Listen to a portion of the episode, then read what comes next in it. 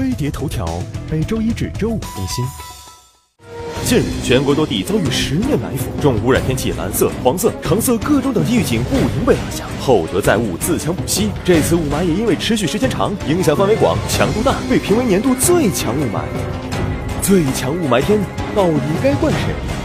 一方面与不利的气象条件有关。二零一六年进入秋冬季以来，我国北方地区温度明显偏高，冷空气活动开始减弱，吹来的南风也增加了空气的湿度，给悬浮在空中的污染物穿了一层水衣，造成它们不断累积，使雾霾浓度增加。不仅如此，大气也容易被山地、丘陵、盆地等一些特殊地貌给阻碍了去路。好比这次雾霾较重的华北平原，它的北边是燕山，西边是太行山，几乎不留一条直道。本来此时空气就比较静的，风刮不起来，没法引路，污染物便跟着流动的大气被挡了下来。在山前地区抱起了团，可仅仅靠天气就能形成最强雾霾？别忘了，燃煤才是主因。英国石油公司公布的 BP 世界能源统计年鉴显示，中国的能源结构中，煤炭占比高达百分之六十四，在全球煤炭消费总量中超过一半。而全国有总计超过四成的 PM 二点五来自煤炭燃烧。碰巧最强雾霾这段时间里，正赶上北方地区的供暖季，得靠燃烧散煤维持。而有一些企业也因为技术问题，减产不减污，污染物没法控制排量。除此之外，汽车尾气也确实。不能忽视，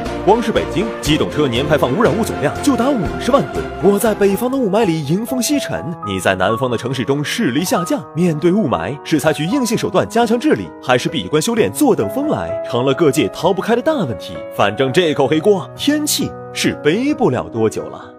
好，欢迎回来。今天早上六点钟呢，中央气象台继续发布了。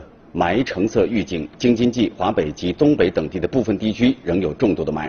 那么同时呢，继续发布的还有大雾橙色预警，其中北京的中南部、天津、河北中南部、山东西北部、河南北部、山东西部和北部、江苏北部等地的部分地区有能见度低于两百米的强浓雾，局地有能见度低于五十米的特强的浓雾。大家出行呢，一定要做好这个安全的防护措施。